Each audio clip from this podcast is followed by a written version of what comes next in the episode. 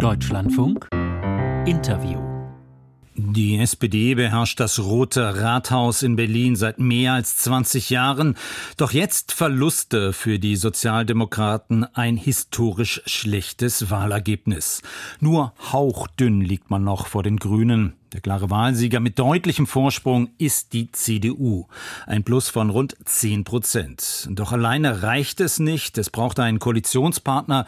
Und die Suche ist nicht ganz einfach, zumal es ja weiter eine linke Mehrheit möglich ist. Und mitgehört hat die Co-Vorsitzende der SPD, Saskia Esken. Guten Morgen, Frau Esken. Guten Morgen, Herr Heidlein. Es war eine kurze Nacht für Sie. Wie gut haben Sie geschlafen nach dieser deutlichen Wahlniederlage Ihrer Partei? Ich muss mein, meine Fähigkeit, gut zu schlafen, vom, äh, vom Weltgeschehen abtrennen sonst, abtrennen, sonst würde ich schon lange nicht mehr gut schlafen, das muss ich ganz ehrlich sagen.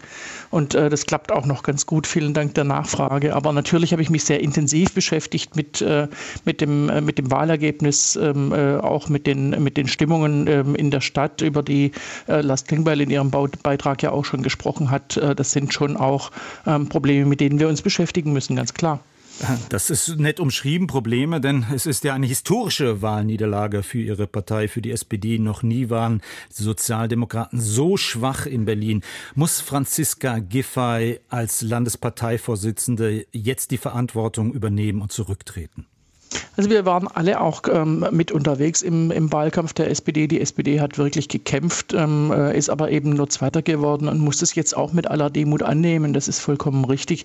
Ähm, wir werden, äh, so hat Franziska Giffey ja schon deutlich gemacht, Gespräche jetzt auch mit allen äh, Demokraten führen. Dazu ähm, äh, gehört äh, auch das Annehmen eben des, des Wahlergebnisses.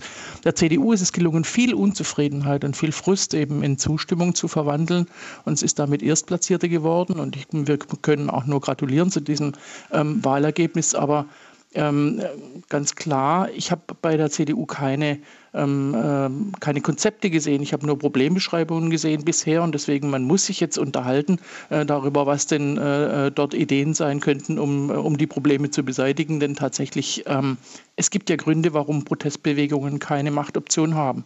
Hm, Sie bezeichnen die CDU als Protestbewegung.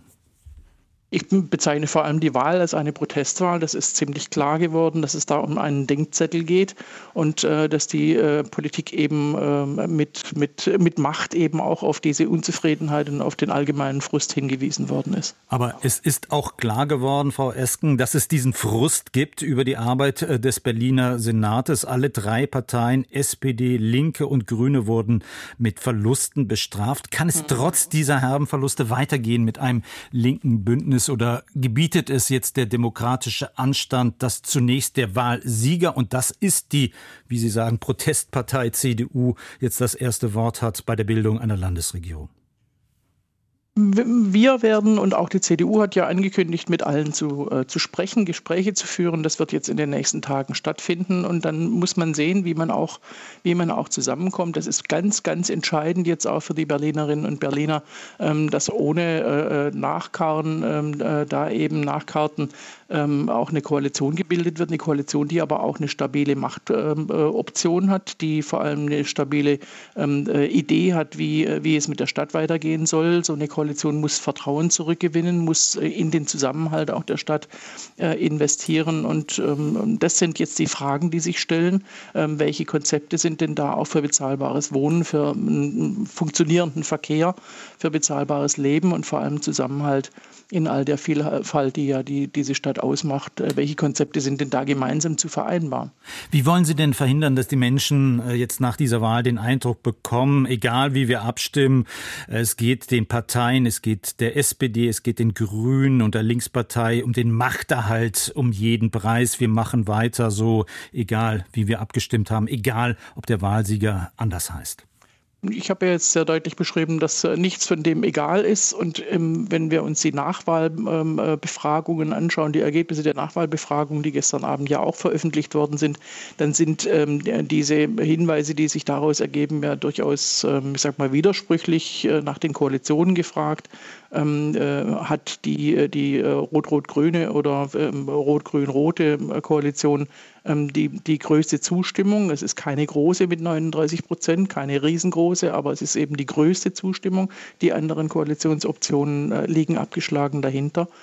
Ähm, insofern ist nicht ganz klar jetzt, was man daraus ähm, beziehen könnte. Wichtig ist doch vor allem, ähm, dass die Stadt jetzt eine Regierung braucht, dass das Land Berlin eine Regierung braucht, äh, die handlungsfähig ist, die eben die Unzufriedenheit der Bevölkerung auch aufnimmt, gerade in Bezug auf die öffentliche Sicherheit auch und die, die innere Sicherheit und die vielen anderen Fragen, die eben zu, zu äh, Unmut geführt haben, nachvollziehbarem Unmut.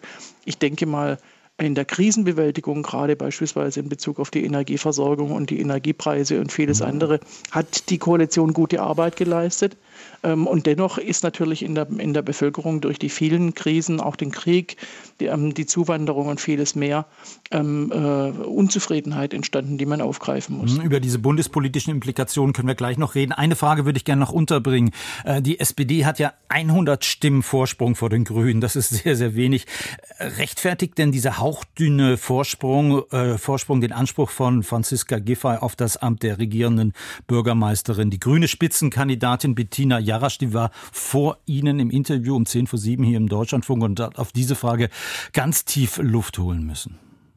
Das, da kommt es nicht auf äh, einzelne Stimmen äh, äh an, ob es jetzt äh, 100 oder 105 sind, sondern es kommt darauf an, ob es, ob es möglich ist, eine, eine gemeinsame Koalition zu schmieden, wo man auch ähm, eben äh, jetzt in dreieinhalb Jahren, die dann ja noch vor dieser Regierung liegen, gut zusammenarbeiten kann. Das ist, glaube ich, das Wichtigste, dass die Berlinerinnen und Berliner auch sehen, ähm, äh, dass da eine Ernsthaftigkeit dahinter steckt und dass eben auch, ähm, wie ich es sagte, äh, die Unzufriedenheit ernst genommen wird und man mhm. äh, jetzt rangeht, das Vertrauen zurückzugewinnen. Also auch mit 100, Sie haben sich jetzt um die Antwort gedrückt, Frau Esken. Mehrheit ist Mehrheit.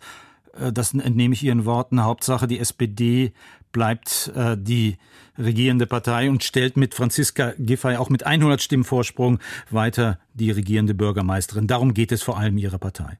Ich glaube, ich habe gesagt, es geht vor allem darum, dass Berlin eine gute Regierung bekommt. Mhm. Dann reden wir über die bundespolitischen Implikationen. Sie haben es angedeutet, die Niederlage in Berlin, die steht ja nicht allein. Auch im Bundestrend liegt Ihre Partei ja mittlerweile recht deutlich hinter der Union. Macht Ihnen das Sorgen? Was ist die Erklärung für diesen Abwärtstrend der SPD auch im Bund? Das haben eigentlich ähm, alle Regierungen der vergangenen Jahrzehnte erlebt, äh, nach einem Regierungswechsel, vor allem in der, in der äh, Spitze, dass äh, dort die Zustimmung in den ersten Monaten äh, erstmal schwindet. Da können Sie in die Geschichte blicken, das wird äh, kaum äh, an einer Stelle anders sein. Dennoch muss ich sagen, hat die Ampel nicht nur mit ihrem ähm, sehr, sehr fortschrittlichen Koalitionsvertrag ähm, einiges ähm, auf den Weg gebracht, sondern vor allem eben auch Krisen bewältigt, die unvorhersehbar ja waren äh, zum Zeitpunkt der, der Regierungsbildung. Eine, die wir durchaus schon kannten, nämlich die, die Pandemie. Ähm, aber danach äh, eben auch äh, diesen Krieg, ähm, äh, die daraus folgende Energiekrise, die, die Preiskrise, die Inflation. Ähm, wir sind schon sehr, sehr ähm, äh, intensiv und äh, wie ich meine, auch mit Erfolg. Ich habe heute Zahlen zur wirtschaftlichen Entwicklung gesehen ähm, äh, vorgegangen. Wir haben eine soziale Krise, wir haben eine Wirtschaftskrise abgewendet. Es ist kein heißer Herbst äh, gekommen und auch kein Wutwinter notwendig geworden. Ähm, insofern äh, glaube ich, die Ampel kann mit, äh, mit einiger Zufriedenheit auch auf ihre Arbeit blicken und muss dennoch äh, sich darüber im Klaren sein und sich auch darüber unterhalten, ähm, wie die Stimmung in der Bevölkerung und diese Unzufriedenheit und auch die große Verunsicherung, die ja da ist, wegen der großen Fragen, ähm, der Umbrüche, in, in denen wir stecken, sowohl die, die, der, der, der Klimaschutz, der ja einen Umbau der Industrie notwendig mhm. macht, als auch die Digitalisierung und viele andere Dinge, demografischer Wandel, Mangel Mangel an, an, an Fachkräften, dass wir damit auch umgehen müssen und dass, de, dass diese, diese Veränderungen natürlich aber auch Verunsicherung hervorrufen und dass wir das Wichtige, die wichtige Aufgabe haben, da eben auch ein Signal der Handlungsfähigkeit, ein Signal der Sicherheit in die Bevölkerung auch zu geben. Frau Esken, jetzt haben Sie das ganz große Rad gedreht. Ich würde es gerne noch einmal zuspitzen. Sie haben jetzt mehrfach äh, den äh, Krieg erwähnt. Welche Rolle bei diesem Abwärtstrend Ihrer Partei im Bund spielt denn der Krieg und vor allem die zögerliche, so sagen ja manche, die zögerliche Haltung des Kanzlers bei Waffenlieferungen an die Ukraine? Also ich nehme bei meinen äh, Gesprächen überall im Land wahr, dass die Menschen sehr äh, zufrieden sind äh, damit, dass der Kanzler äh, besonnen ähm, agiert in, in diesen Fragen, ähm, dass wir nicht ähm, äh, vorne wegschreiten, dass wir nicht ähm, äh, Alleingänge auch machen, dass wir uns nicht in die angreifbare ähm, Situation eines, einer, einer scheinbaren Kriegsbeteiligung bringen, ähm, dass wir aber auf der anderen Seite eben auch ganz klar an der Seite der Ukraine stehen, aber eben nicht alleine, sondern mit vielen anderen gemeinsam. Das hat ähm, Putin heute schon die größte Niederlage beigebracht, ähm, die er äh, erleiden konnte, nämlich die, die, sein Ziel war die Spaltung der Demokratie in dieser Welt. Das ist ihm nicht gelungen. Und ich glaube, mit dieser ruhigen und besonnenen und klaren Haltung ähm, hat äh, Olaf Scholz auch die Zustimmung der Bevölkerung. Da bin ich mir sehr, sehr sicher.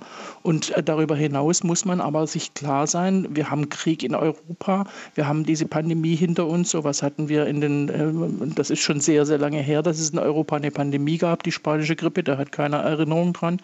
Das heißt, da, da sind viele, viele schwere Krisen jetzt ähm, auf die Bevölkerung auch gefallen, die, die große Verunsicherung hervorrufen. Und deswegen ein Signal der Sicherheit ist am wichtigsten. Im Deutschlandfunk heute Morgen die SPD-Co-Vorsitzende Saskia Esken, kurz vor den Nachrichten um halb acht hier im Deutschlandfunk. Frau Esken, vielen Dank für Ihre Zeit und auf Wiederhören nach Berlin. Sehr gerne. Tschüss.